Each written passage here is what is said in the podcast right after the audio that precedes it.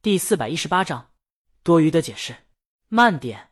江阳拉住他，让他别倒着走，小心摔倒。李青宁顺手挽住他胳膊，行走在海边。记得刚在聊天软件上聊天的时候，李青宁就问过他为什么叫这个名字。江阳说随便取的。李青宁不大相信，他还没见过随便取一个数字名字呢。就算随便取的，李青宁也很想知道江阳为什么取这么一个名字。因为这不是玩游戏，大部人在聊天软件上起名字的时候，应该都不大会随便取。更何况，就像江阳问他那只黑猫一样，他想知道。一九零零啊！江阳望了望大海，一个在世界上不存在的人。江阳记得在初中的时候吧，他知道了《海上钢琴师》这部电影，这部电影让很多人吹上天了。他就想看看这电影是何方神圣。他看了。电影讲了一个一九零零年被遗弃在远洋豪华游轮头等舱的婴儿，由船上水手抚养长大，取名一九零零，与钢琴结缘，从生到死从来没踏上过陆地的故事。故事有些压抑，江阳看不懂，觉得没什么意思，有点过于矫情。他几乎看不下去，但有始有终的强迫症让他还是硬着头皮看完了。那时候，江阳特不能理解的是，主角为什么不下船？他朋友为什么不把他敲晕了带下船？江阳甚至不理解到生气，因为他觉得导演或者编剧故意不让他下船的，就为了某种狗屁的升华。他还看了不少评论，有人说他怯懦，有人说船是他的精神家园等等。他甚至去看了剧本《一九零零》，独白还是不能感同身受。但在来到这个世界后，江阳有些懂了。他的家乡就好像那艘船，他的过去，他的存在。他的父母，他的朋友，他的喜欢，他的恨，所得所见所闻，甚至于他所有的记忆都在那艘船上。现在他离开了那艘船，他就跟一九零零那次鼓起勇气下船一样。他站在下船的舷梯上，看着这个世界，熟悉又陌生，到处是高楼大厦，成千上万的道路，没有一条回家路。他得叫陌生人爸妈，他得面对陌生大学校园。他得面对从来没想过的土木工程，他得在失去人生最重要选择权的时候重新选择人生。他那时就是一九零零，其实许多人都是一九零零。这些人的前半生就在一艘船上，唯一的任务就是学习。现在他要下船了，他满怀着希望，他看到了自由女神向大喊大叫，他收拾好了行李，他等待着下船，他等待着爱一个女人，住一间屋子，买一块地。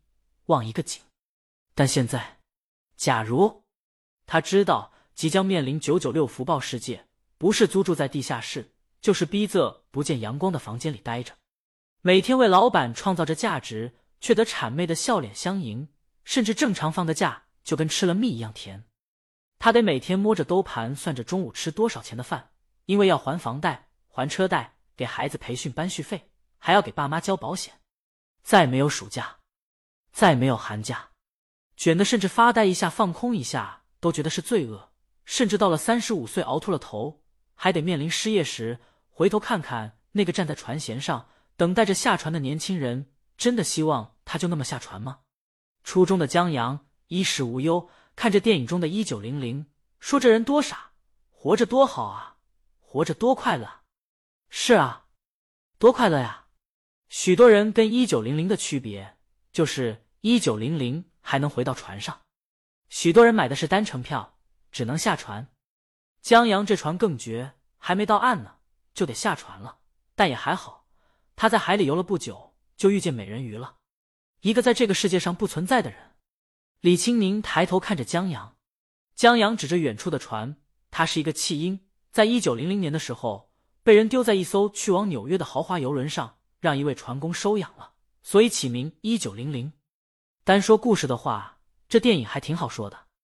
一个小孩长大，养父死亡，消失，出现弹钢琴，碰见一个农民，小号手上船，斗琴，录胶片，见姑娘，下船等等。只是讲起来有些干巴巴的。江阳很遗憾，他弹钢琴挺好听的，你要是能听见就好了。李青宁笑了笑，我听得见。他戳了戳江阳胸口，我有读心术，你信不信？昨天晚上谁唱来着？她只是我的妹妹，妹妹的姿色很有韵味。你个变态！嗨嗨！江阳忙纠正他：“紫色，紫色。”他这属于看见内衣了，福至心灵，忽然就记起这么一句，难道哼出来了？但就在脑袋里一闪而过而已，根本不知道歌儿叫什么，好像叫多余的妹妹什么来着。我后来一想，也是紫色。李青宁点了点头，不然就太变态了。江阳跟着认同，紫色的确很有韵味。李青宁给他一脚，下面出现一大片礁石。李青宁拉着江阳下去，在礁石上玩。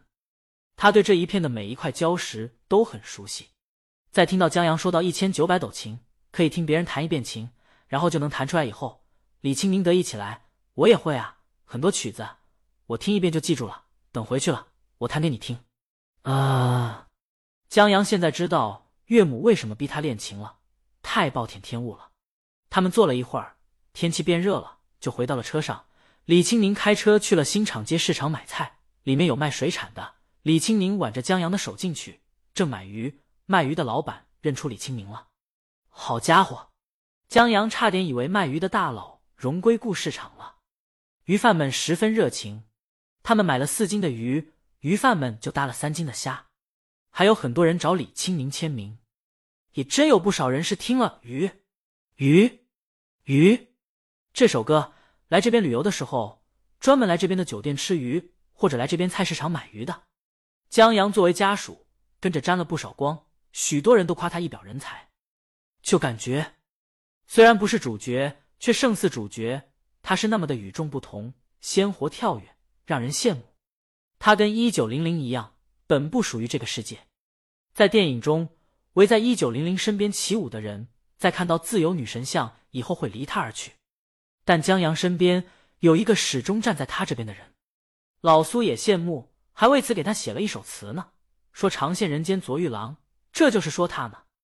还说“天阴起雨点苏娘”，尽到清歌传皓齿，风起雪飞沿海变清凉，这说他老婆好看，唱歌好听呢。试问岭南音不好，此心安处是吾乡。